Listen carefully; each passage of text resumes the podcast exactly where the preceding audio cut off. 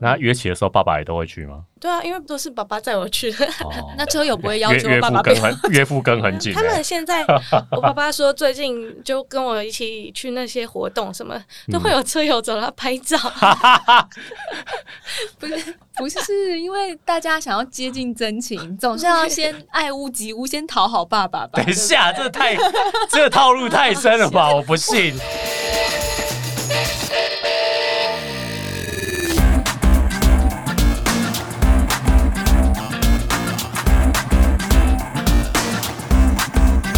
欢迎来到这集运动人的 Pancake，我是 Windy，我是老吴，老吴，我们史上最年轻的来宾来了。终于想到了史上最年轻，据说今年才大一。我的天呐，大一啊，哎、其实他有成年，我已经觉得，已经成年了。因为我知道他跟呃，就是了解他在单车上面的一些努力，以及他在单车界开始有知名度的时候，其实他根本还没成年。啊，毕竟他成成成名的早啊。对，然后我想说，哎、如果我们早两年访问他的话，是不是需要监护人的同意？不能约访他，要约访他爸爸。哦，爸爸可能要坐在旁边。你知道，爸爸前一阵子都被称为国民岳父。那大家都看到他就要叫岳父好，岳父好。对对对，岳父大人还要坐在旁边，挺尴尬的。没错，今天来的就是我们阳光国民美少女，也有人说她是国民女友啊，大家都想要这样这个类型，又会运动又可爱白净的女朋友。欢迎真情 Hello，大家好，我是真情。真情，你真的是很小就开始骑车了，就是不是说我们现在邀访你的时候，你现在是大一嘛，对不对？已经成年，但其实你真的是超小超小就开始骑单车了。对我大概国小五年级的时候开始骑的。国小五年级的骑车的原因是什么啊？嗯，一开始就是我非常讨厌去上学，然后看到人群会有一点恐惧。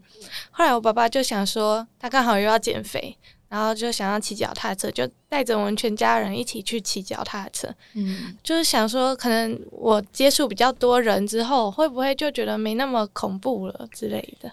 你的上学恐惧症这件事情，它的由来是什么？你还有记忆吗？是说从一上幼稚园就开始，还是说小学的某一个阶段，或者是某一位老师跟同学让你有这样的感觉啊？这是从幼稚园一踏入学校，我就不想要进去。就是从幼稚园开始，我就非常非常不喜欢去学校，因为就觉得待在家里好好的，我干嘛要去上学这样子？可是你不会觉得去幼稚园有其他的小朋友很好玩，可以一起玩之类的？那个的吸引力，我觉得没有到待在家里那么大。家庭太这这巨蟹座吧？太巨蟹座，好像是双子座，报错户口，这巨蟹座应该是报错，我觉得因为双子座比较少听到有这样子的，而且是因为幼稚园啊，你看像我女儿也是幼稚园嘛，嗯，就送他们踏入幼稚园的。刚开始会有点抗拒。会，因为嗯踏入幼稚园大门，通常有两种小朋友，一种就是头也不回的说拜拜，也没说拜拜就进去了，然后另外一种就是哭着不肯进去。嗯但这两种到最后都会发展成一种哭就不肯进去。哦，可是，可是真情，你是一开始就完全不想去，根本不想去上学。那这样子，所以后来幼稚园你就是每天哭着上吗？还是说爸爸就想说好算了，那你幼稚园就不没有，就是每天哭着上学。但还是去了。，对，那在学校里很孤僻吗？嗯，其实也不算孤僻，其实也交到蛮多朋友的，但是就是不喜欢去学校。就是已经有朋友了，还是觉得如果能不去就不要去。拒绝上学的小孩，没错，没错。然后到了小学、国中、高中都一直是这样吗？呃，小学比较严重，然后国中开始是比较好一点，就是从那时候骑脚踏车之后，嗯就有慢慢变好一点。哦，所以爸爸那时候带着你开始骑车，全家人一起骑。一刚开始应该是骑轻松的路线吧？还是说一刚开始爸爸就很哈扣的想说，每哎每人配一台公路车就开始飙。对对对，三铁秀就开始飙。那时候就是会先骑家里附近的路线练习一下，后来就开始报什么北滨七十六公里的，然后西滨一百零九公里。等一下，等一下，等一下，这是小学阶段吗？小学就去参加单车比赛，对啊，那时候就会开始参加一些挑战赛。哦，我记得那时候报名的时候都要写那个切结书，对因为你未成年太小，对，这是骑了多久之后？就是爸爸带着你们骑了几年之后，开始报这种有强度跟有距离的比赛。可能三个月吧。爸爸还，爸爸未免 我觉得是爸爸自己想去，然后就想要找人陪他一起去。哎，不是爸爸太赶进度了吧？对啊，我爸爸其实就是嗯，就那时候有问我跟哥哥说想不想去啊？那时候小小的也不知道说什么骑七十几公里很累什么的，我就想好啊，去玩啊，不错啊，至少不用去学校。哦，没有概念。对啊，然后后来就傻傻的就就去参加了。所以爸爸本身其实是一个单车好手，就是他为了减肥开始骑，但也很快就可以挑战长距离了。对对对，然后哥哥也都任任他摆布。对，真的就任我爸爸摆布。他那时候骑着越野车，还不是骑公路车，然后就会跟着那种公路车的集团这样冲。他那时候小时候就是体力很好，然后又很会冲，这样。哎，你们兄妹俩配合度很高。哎，从小就开始练，现在应该要超级厉害才对啊。对啊，哥哥现在还好吗？还有在参加比赛吗？现在就不大骑脚踏车，就主要还是我在骑。嗯，所以那时候三个月开始接触单车，三个月，然后爸爸就报这种长距离啦，有难度啊，甚至我记得那个爸爸曾爸爸有在网络上分享过一张照片，是你小五的时候就已经开始在上坡，很努力的推车，不是不是站起来抽车，是推车，就很残忍。所以那时候爸爸是有，他是像老吴说的，他是自己想报，自己想骑有难度，拉着你们去，还是说他其实有一点点想要给你？刻苦一点的训练啊，他嗯，我觉得他最开始是想要带着我们全家一起去运动，因为他不想要可能周末他自己出去，然后丢我们在家里。嗯，那为什么会看到那张照片呢？就是那时候就遇到一个比较陡的坡，那当时的车子也不是那种什么什么一级车 之类的，嗯 那齿比也是比较重。我就想说，嗯，骑不上去，那那用牵的好了。我爸爸说你不骑就不要骑啊，只是我就想说。过了这个坡。那应该就会好一点吧，然后我就傻傻的带着车子这样子推推推推上去，没想到后面还有一个坡，一坡还有一坡坡，没错，对啊。但是就像我们刚刚说的，爸爸是想要全家一起运动，不想要说哦他一个人去，可是他安排路线上面并没有去考量到你们是，就是并没有把你们列入。这不是小学生的路线啊。他就想说我们就报名了嘛，那能骑完就骑，不能骑完就没关系，下次再再挑战一次这样。才没这回事呢，不能骑完就在半路上，请问在半路上要怎么回？来还是要想办法骑回来。之前有一次，就是我哥哥跟我两个就骑到，觉得哈这骑不完啊什么的。我朋友说啊，不然我先回去开车载你们回来啊。哦，对，就是我们会觉得，不管我们骑到哪里，骑完了或者是骑到一半，我们不管怎么样都可以回家，所以我们就会很开心的去玩。嗯，所以你你心情上面是没有压力的，是放松的。那你也从来没有在这么多爸爸带你们参加的比较困难的比赛当中，你你从从来都没有抗拒吗？你不会说参加了几场，你已经有意识？对，知道是很累的活动。嗯，我觉得还好啊，因为我觉得骑完那个活动带来的满足感蛮大的，嗯，而且我会觉得很开心。这小时候就只有开心跟不开心两个情绪而已，嗯，但骑完就觉得虽然累，但是很开心，而且每次骑完之后都会去吃大餐，我就觉得。这是很好的事情，这是每次都会去参加，潜移默化的去影响。只要大餐就可以拐去参加比赛，对啊，小朋友好容易推坑哦。对，因为你想说，我们访问过很多的那个运动人啊，问他们在运动的过程当中，啊，你很累的时候，你怎么坚持下去，或是你怎么去转换你刻苦的心情？对真情来说，没有想没有很累，爸爸就会接我回家，然后带我们去吃大餐，听起来很满足。所以，因为是共同营造了很美好的回忆，因此从小单车对你来讲就是。美好的事情，对，跟过程没错。那后来自己慢慢更加的懂事了之后，没有觉得说开始有一些路段，或是有一些真的非常困难的挑战，你还是一样秉持着这个初衷，都不会觉得说，哎呀，我今天怎么来这个太累了，我下次不要骑这么难的。我觉得，嗯，好像没有这种情绪出现过。我觉得比较好笑的是，我那时候小小只的国小生的身高吧，那也那时候也没有那种。给小朋友的弯把公路车选择不多，我就想说，为什么大家都可以骑那个帅帅的那个把手弯弯的，我都没有。那我就跟爸爸说，那我这样我不想要去，我想要骑那个把手弯弯的。这是几岁的时候的事？那时候就是国小六年级之后吧，就快要上国中，已经就要开始判断车架。对，我就觉得，我骑的车平把的哦，我想要参加一把的。对对，玩的比较帅啊，不够帅。后来爸爸有生一台给你了吗？后来。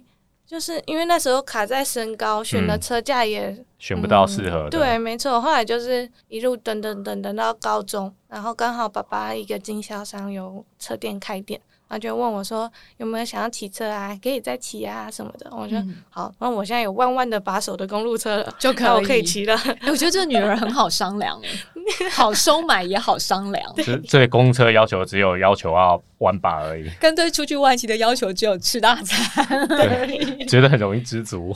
有这种女儿真的很不错，真的很不错。所以其实我觉得也可能真的单车对你来讲就是一个蛮有趣的有事情。趣，然后也许这就是你的天赋，丰富。就是在天赋上面，你就是对这项运动你是很热衷的，没有什么特殊的原因，就接触了就觉得快乐，就接受它。然后刚刚你讲到说，后来是上了高中开始有弯把公路车，因为国中念书的关系，稍微有中断一段时间骑乘嘛。那开始就是高中开始有了弯把公路车，之前都是爸爸带你们骑很难得，一定都是爸爸引你们，你都下来牵车。那开始骑弯把之后，就你电爸爸了是吗？对，没错。对骑弯把之后，就会觉得哦，自己好像变得很厉害了。新新车症候群我懂，换新车以后就觉得自己突然变很厉害新。车症候群。后来也因为爸爸工作比较忙啊，我比较长骑，所以我就现在超越他了。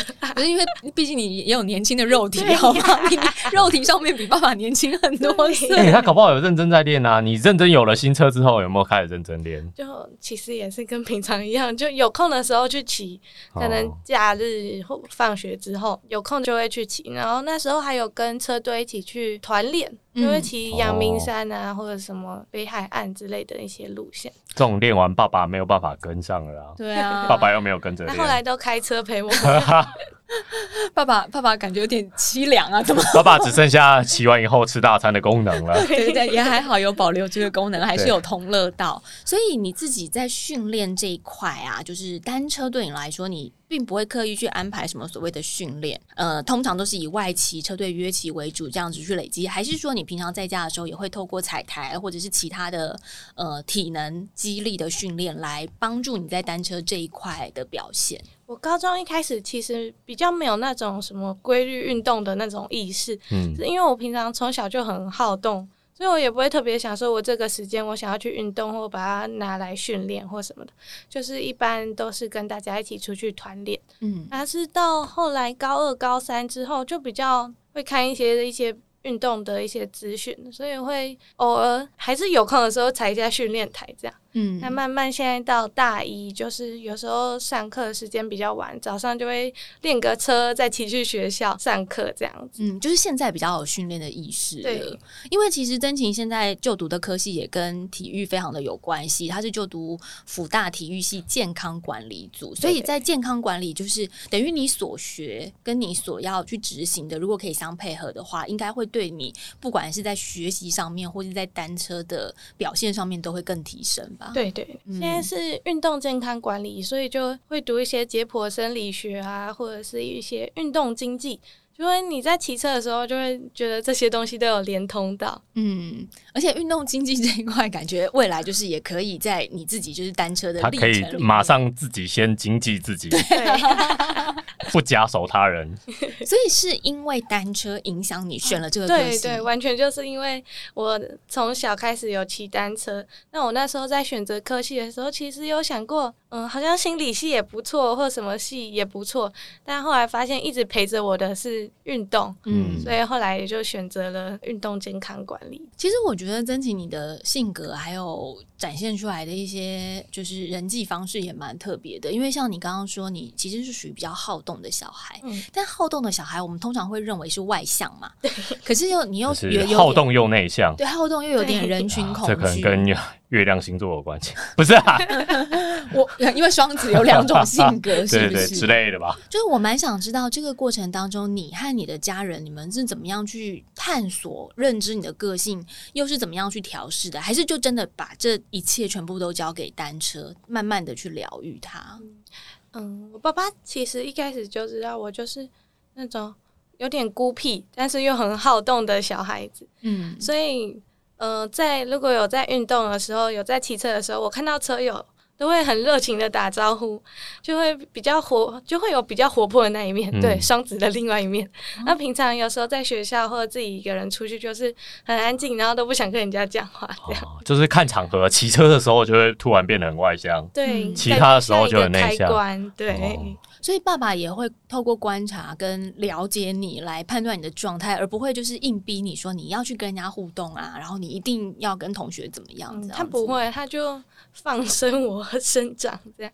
我觉得我想讲话，想要去跟人家聊天，想的，嗯、想要打招呼什么就好。他就平常只希望我就基本的有礼貌，这样就可以了。嗯那至于要不要再跟人家聊天，要跟人家讲什么，那都是我自己的事。这样，所以一般只要是在约骑的场合是车友类型的话，你都会比较容易达成一片，对对，没错。比较有共通的话题啦。哦嗯，那约起的时候，爸爸也都会去吗？呃乐器，对啊，因为都是爸爸载我去的。哦，那车友不会要求爸爸跟很岳父跟很紧他欸，们现在，我爸爸说最近就跟我一起去那些活动，什么都会有车友找他拍照。先建立真好关爸现在也也也开始往网红迈进了。真情下一个可以经济的人就是他爸爸。不是因为大家想要接近真情，总是要先爱屋及乌，先讨好爸爸吧。等一下，这太这个套路太深了吧？我不信，我身为一个男生，这太曲折了我。想要跟真情拍照，他爸爸在旁边，那我不是很尴尬吗？没有就是这哎，真爸爸，我可以跟你拍照吗？这个太世故了啦，没有人这样的啦。但是我觉得这这个过程其实是我觉得蛮好的，因为嗯我自己是妈妈，像我在看真情的一些相关的历程或是故事的时候，我就会去想说，如果是我的小孩非常抗拒跟人群接触，或是非常抗拒去学校的话，我又没有办法那么冷静，或者是那么静观其变的嗯带他自己找到一条出路。对对对，我我觉得好像我不见得可以这么的静观其变，就是会想要用一些外力，或者是说想要用一些好智商之类的来改变这些事情。所以我觉得曾爸爸这个状态，其实我我是非常 respect。真的很尊敬，觉得说，诶，他他是开明，他相当开明，就是他很了解你，然后他也很尊重你，用你的方式去顺其自然的走上这样子的一个你慢慢可以打开心胸的方式，这样。我觉得就因为可能是因为我们从小家庭关系就还蛮不错的，然后我又是他们都说我爱考、爱家、爱 day 咯，对，都是喜欢黏着爸爸，就是爸爸去哪里，我就想跟着他，就是可能我们关系很好，感情很好，所以他也很了解我，就可能比较知道怎么引导我，就是不要那么害怕去上学之类的。可是这样子一个好的发展方向，后来就你你整个已经比如说可以跟车友打成一片啦，然后单车带领你就是历经了一些这样子的状况之后，又在面临了一个比较大的算是挑战吧，就是你必须要自己调试的地方，是因为你去参加了一场铁人赛，对，那时候是十六岁是不是？十好像十六岁的事情，嗯，十六岁的时候，真情参加了一场铁人赛事，嗯，然后在这场铁人赛事当中呢，其实游泳项目是有比较慢一点上岸，有超过大会时间。嗯，但是因为在真情的这个年龄组别里面，参赛者很少参。赛者很少，所以后来真情他还是拿到了这个分组的前几名，然后是主办单位邀请他上台颁奖的。是主办单位主动就是请他领奖，但后来就有很多的网络攻击，说啊，游泳被关门还可以上台领奖哦，游泳被关门还可以拿分 分组。这故事怎么听起来？有点熟悉呢？是否发生在很多身边的人过？铁人圈很多种，对对对，人红是非多啊，我觉得大家就会放大检视。大家应该是说，当然在规则赛事规则上面。嗯呃，可能大家会觉得说，哎，规则是这样定的，对我们应该要 follow 这个规则。其实这无可厚非。对啊可是说实在的，在这个赛事现场，假设你拿到了一个分三分四，是主办单位说，哎、老吴老吴，你得奖了，你上台来。难道你根本不会知道我被关门了。难道你会义正言辞的 说不？我请不要颁，请不要颁给我，我就不要给我，我拒绝。我们要遵守赛事规则，对，如果是我的话，我当下就就上去就了。就这样傻乎乎的就上台了啊，就上去了嘛。嗯对啊对啊，没有啦，就是一般的一般的选手大概也就是这样啊。是啊嗯，，不管他是不是有名的选手，对，一般选手也是这样。那尤其是说，有时候主办单位会视现场的一些状况做约略的赛程、赛事那个章程的调整嘛。这个我们自己也都不知道说，诶，到底发生什么事？就是在那个大会的主舞台后面，那个裁判组还是什么发生什么事都不知道。但是因为这样子，所以你那时候也饱受了很多的攻击。对，我觉得对十六岁、十五岁这个年纪来说，这样子的网络攻击其实是很巨大的，嗯，对，那时候就觉得，呃，哦，小世界被毁掉了这样子有。点排山倒海而来的感觉。我那时候其实也是车队的一个姐姐问我要不要一起去玩三天，然后傻乎乎的就答应了啊、然后其实我游泳就是本来从小到大很不擅长的一个项目，但是就是想说好去玩玩看，反正就当做就想要帮他完赛这样子一个嗯经历这样。只是就是偶尔游个泳，练个短距离的，所以才会游泳的时间游太久被关门。没有，没有，你这个其实，在铁人圈常发生的状态，完全不哎，用五一五放在心超容易被关门的啊。老吴，叔叔，哎、不好意思，老吴哥哥 也有被叔叔关门，也可以啦，老吴叔叔也有被关门过、啊，毕竟我也当他十几二十岁。我，也有被关门过、啊，我都被。关很多次。对啊，所以这个其实是大家在迈向三铁的项目当中的时候，有时候会是一个呃，我觉得初尝试的门槛，或者是说他就是给我们下一次进步的动力嘛。嗯，对，所以那时候就稍微被关门，对。然后就像我们讲的，你现场其实也不知道发生什么事了，对，真的不知道发生什么事情。然后重点是那时候有完赛，然后又在铁花村那边，整个气氛很好。那叫到我去颁奖，我就当然就跑上去领了。对对很开心的事。所以后来怎么样去调试，就是这些呃狂涌入的留言啊之类的，你、嗯你怎么样去把它排除掉呢？那些一个个留言我都有看，全部都有看，包括那个呃主要嗯、呃攻击的那个粉砖，全部的贴文留言我都有看过。那时候哭的好惨，然后又不想要去上学了。又不想上学对，然后爸爸就一开始就直接帮我跟学校请假，然后就说我真情有一些状况，要先请个假这样子，嗯然后就让我在家里好好休息，然后先嗯暂时不要再去看那些评论了。那、等我冷静一点之后呢，我就再看一次，会发现好像。他们讲的东西有一些是比较客观的，那有一些是他们主观，可能想要，嗯，可能想攻击或者是一些比较不好的评论。但是其实，嗯，拿掉这些的话，我还是都可以好好的生活。所以其实不用不用再去看那些评论也没有关系。这些是你自己想通的，还是说是父母亲去带领你走出来，就一直跟你讲说你不用看了，你不要那些不重要之类，还是说你自己慢慢消化之后有了这样子一个新的想法？嗯，那其实是我慢慢消化才有的想法，因为我就是很固执的人，所以我爸妈叫我不要看什么的，我就根本不会理他们，嗯我还是会很生气的这样一直滑一直滑。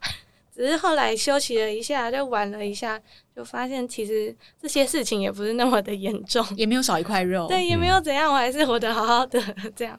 可是我觉得对十六岁来说，这个压力很压力蛮大的。蛮大的，对啊，尤其现在年轻人就是对社群软体的粘着度很高，嗯。所以对于社群的舆论什么的都会看得很重。因为我们不要讲，你不要说年轻人啊，我现在也会，如果有人有这样留言攻击我，一定会啊，我玻璃心的我也会碎地。老吴超玻璃心的，哎、你现在是想说什么？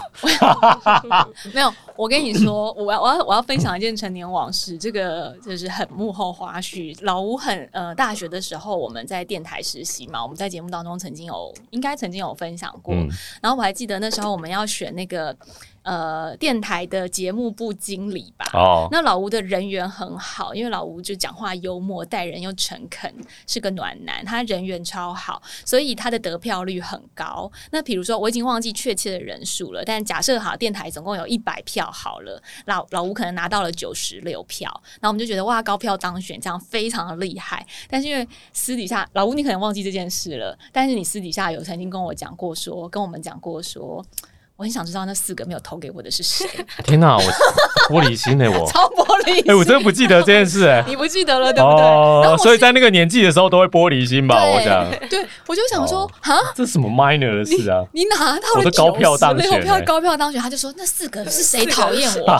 是谁讨厌我啊？是谁不认同我？所以老吴，你现在如果就是受到很多网络攻击或什么的话，你可能就也没有办法像就是很处之淡然的去看待可这一切，能可能无。法，原来我曾经这么玻璃心。所以，所以比如说我，我是觉得在呃真情这个年纪，就是那时候十六岁，可以这样自己去消化这些，我我感觉是相当了不起，超龄的成熟，很超龄的成熟，而且就还有嗯，当然有骂我的人，但是更让我看到的是那些有想要帮助我的人，嗯，就会觉得很感动。大家就愿意为一个小妹妹这样子讲话发声。就那时候，那个小花老板娘，那那时候也是有帮助我很多。后来就发现。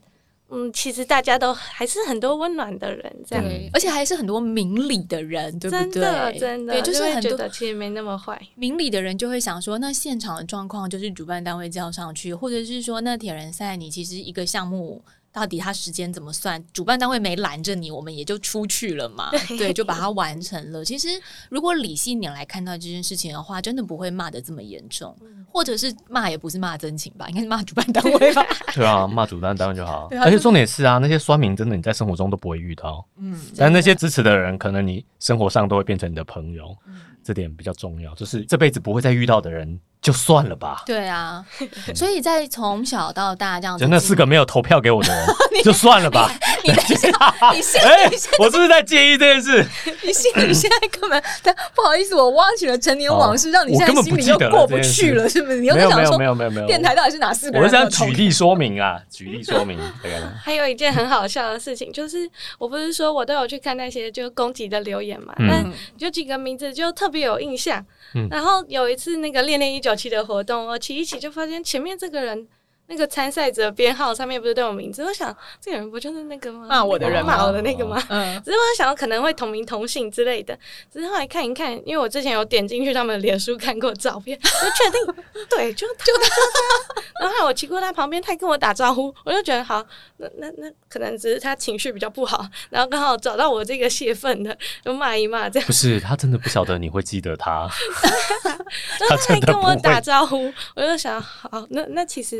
可能他们也没那么觉得我那么坏，或者那么讨厌我之类的。对，现实生活中跟网络上还是要切开了。对，一方面是说，常常会有人那个做网络梗图啊，很多人在键盘前面就是像一头狮子这样子，攻击力满点，剑拔弩张。然后到现实生活当中就你好，我是一只小猫，我可以跟你合照吗？这样子，就是会是一只小猫，因为匿名这件事情让人变得很无所忌惮。其实这当然也是网络很可怕的现象之一。然后我觉得还有另外一个，就是说，有时候文字它的力量啊，嗯，自己在使用的时候，很多人会忽略说那个文字的尖锐度有多大。嗯，对他也许只是觉得说我就是随便留个言，我就是抒发一下，但他可能会忽略说，哎，其实这个尖锐的杀伤力是很大的。对，真的，这种文字的表达的事情可大可小，所以就是看我自己要怎么看它嘛。所以我那时候想说。其实把他们放小小的来看，对我来说也不是什么影响。让我出去骑车的时候，也不会有人突然过来说：“真情就是那个被关门的那个嘛。”对啊，对，敢酸你的人真的不会敢当面酸你的，他们就是在键盘前面而已。真的，本来是后来就再去骑车，就会有人说：“你好棒，你真的很棒。”什么的。我记得那时候就被攻击一段时间，我就想说：“嗯，小花老板娘帮我很多，我想说要去。”支持他要开的活动，就是有骑到台中的一个活动。嗯，然后那时候在廖天丁庙集合，我那时候一从车子下下去，然后看到那么多车友，就突然就觉得很害怕，就觉得嗯，那这些人会不会也知道我的事情？然后会不会有不喜欢我的人？所以那时候我就很害怕，我就跟我爸爸说：“爸爸，我今天今天觉得好不舒服哦什么的。”然后我爸爸说：“你觉得会怕的话，那先不要参加，我们就先回家了。”这样子就。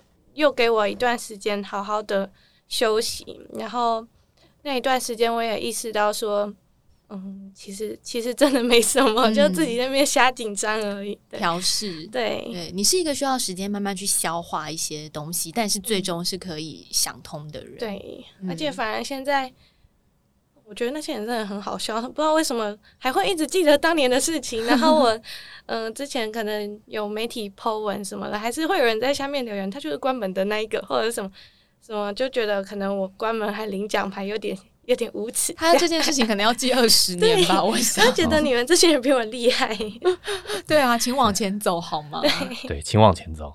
你觉得你自己可以这样子，就是把一些情绪啊，或者是说你生活当中历经的，不管好与坏，慢慢的去消化，然后虽然需要花一段时间，但最终可以消化的非常好。会不会跟单车运动有关？因为单车是一个长距离，或是一个比较需要耐力的。有时候我们需要很长时间在踩踏、思考，或者是说我们需要面对自己。对。反而长时间的骑乘就会有很多跟自己对话的时间嘛。嗯，那那时候那个三铁的事情结束后，我就跟几个比较好的车友，然后一起去骑了一日北高。嗯，那就骑北高 就很长，所以那那好几个小时里面，我就想了很多事情。后来发现。即使这样的一个大家会攻击我的情况下，还是都会有人愿意我想要去骑哪里，然后愿意陪我骑这样子。即使即使我们可能平常没很常见面，只有在网络上聊个天这样，但还是会愿意有人陪我去完成我想要做的事情。嗯，没有什么事情是一日北高不能解决的。如果有，就起一日双塔。对，如果一日双塔还是不能解决，就起一日东三塔。对，东三塔。一日东山塔还是不能解决的，再环岛一圈，没有你就骑中双塔好吗？好累啊！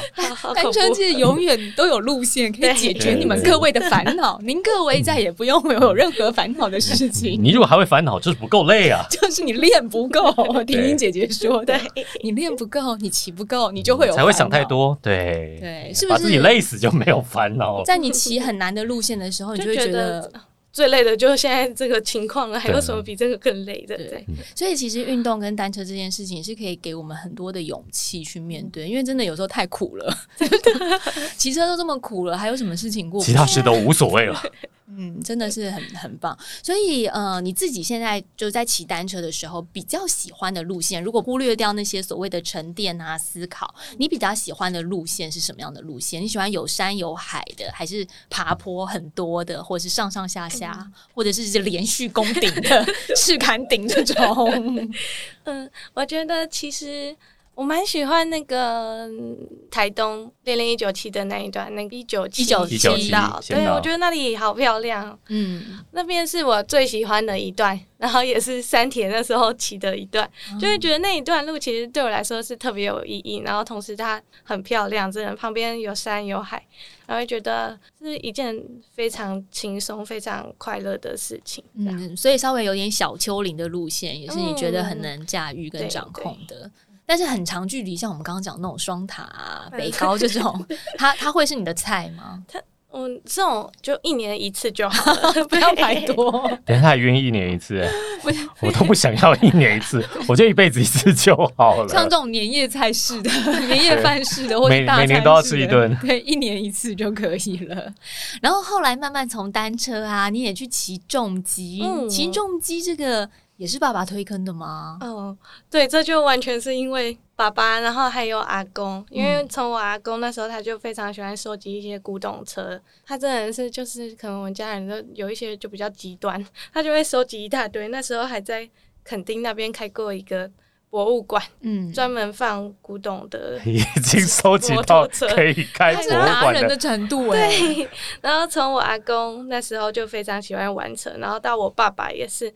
然后接下来到我可以骑摩托车的时候，我当然就也是很想要像他们一样骑那种帅帅的重机，但是就是因为还没办法考重机驾照的关系，所以就先从轻档车入门。嗯，所以你自己其实是虽然。外形上面常常会给人家比较柔弱一点的感受，可是你心里面其实是算有点比较男孩性格。对对对，我其实就个性来讲，我蛮像男孩子的。嗯，对，就是女生的一些就是可能是比较小的心思或什么的，就我比较没有，然后我就比较喜欢就把自己玩的脏脏的，然后就是去去干一些流汗的事情，嗯因为就那种事情就会让我觉得很快乐。对，这个我觉得可能跟家学也有一点关系了。对啊。啊，家学也渊源，然后性格上，整个家都在骑摩托车的。对，嗯，很多人会觉得说骑摩托车或是骑重机，它是一个交通工具，但是事实上，因为老吴知道我去年也去学了重机嘛，嗯。